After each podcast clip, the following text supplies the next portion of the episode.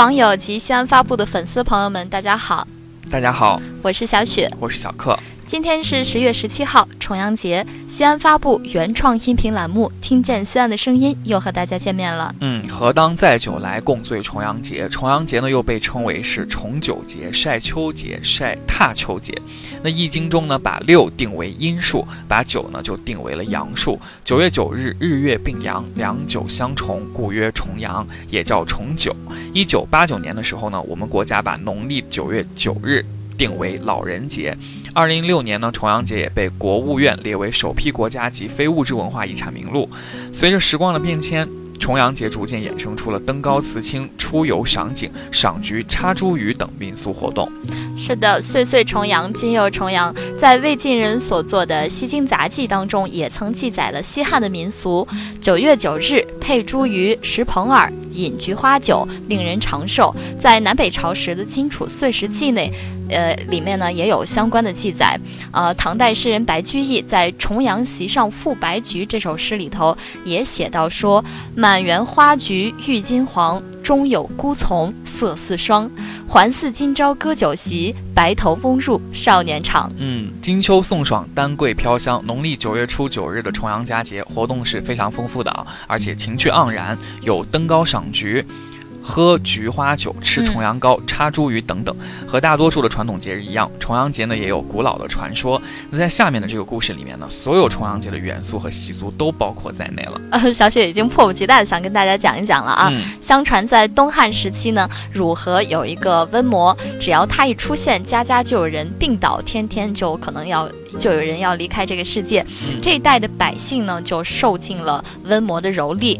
呃，结果一场瘟疫夺走了青年恒景的父母，他自己也因病差点丧了命。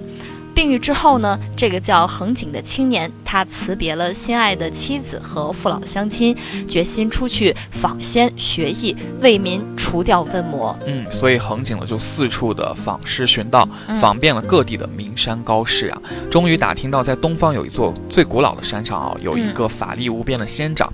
恒景就不畏艰险和路途的遥远，在仙鹤的指引下，终于找到了那座高山，而且也找到了那个有着神奇法力的仙长。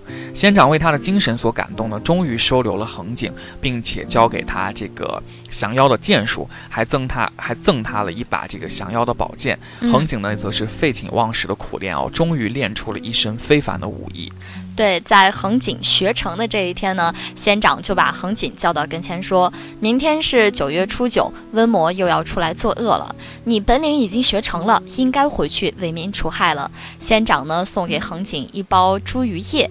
一盅菊花酒，并且秘授辟邪用法，让恒景骑着仙鹤赶回家去。嗯，恒景回到了家乡呢，在九月初九的早上呢，按照仙长的叮嘱，把乡亲们领到了附近的一座山上，发给每人一片茱萸叶、一盅菊花酒，做好了这个降魔的准备。中午时分呢，随着几声怪叫呢，瘟魔终于是冲出了汝河啊！但是在这个瘟魔刚扑到山下的时候呢，突然闻到阵阵的茱萸奇香和菊花的。酒气便戛然止步，脸色突变。这个时候呢，恒景呢就手持降妖的宝剑追下山来，几个回合就把温魔刺死剑下。嗯，从此呢，九月初九登高避疫的风俗呢，年复一年的流传了下来。良人吴军在他的《续奇邪记》一书呢，就曾经有这样的记载。所以说，重阳节登高的风俗其实是一种。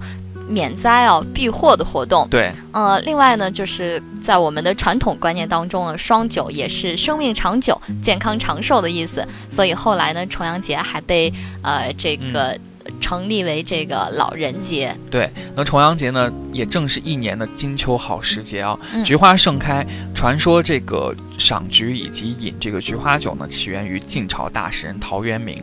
陶渊明呢，是以隐居出名，以诗出名，以酒出名，也以爱菊出名。后人呢也是纷纷效仿啊，所以呢就有了这个重阳赏菊的习俗。旧时候呢有一个文人士大夫呢，也把这个赏菊与宴饮相结合，以求和陶渊明更接近。偶像的力量。对。在北宋京师开封呢，重阳赏风呃赏菊的这个风气也是非常盛行的。据说当时的菊花就已经有很多的品种了，千姿百态。民间还把农历九月称为是菊月。在菊花傲霜怒放的重阳节里，观赏菊花呢，就成了节日的一项重要内容。呃，而且在清代之后呢，赏菊的这个风气啊，这个习俗就更加的昌盛了，而且不限于九月九日。呃，不过仍然是这个重阳节前后是最为繁盛的。嗯，那说到这个赏菊，西安呢也有很多地方可以去赏菊啊，像比如说像这个大家一想就能想到的西安市植物园，还有这个泾河新城的智慧农业园等等啊。都可以去看看，那当然也可以进到这个我们的秦岭山去饱览一下秦岭的秋色。嗯，呃，不管是西安的秋天，还是秋天的西安，总是让你就如诗如画，醉倒在这个这座城市和这个季节里。没错，嗯，那说完了我们这个传统的习俗呢，现在的重阳节其实更多的是这个孝老敬老的一个重要的节日。嗯，那从传统的习俗来看，除了刚才我们所说到的这个登高啊、赏菊啊、饮菊花酒等等的，这是很显然的。但这些丰富多彩的活动呢，只有老年人自己参与其中，才会变得就会。变得索然无味了，所以如果有这个年轻人，像我们年轻人的参与呢，尤其是由年轻人陪伴自己的父母长辈来一起参加这些活动，这些呢老人们就是最希望看到的。所以因此呢，对于老年人来说呢，不管是登高还是赏菊，不管是饮菊花酒还是吃重阳糕，都不是最重要的。最重要的就是在这一天呢，以及包括平时啊，我们。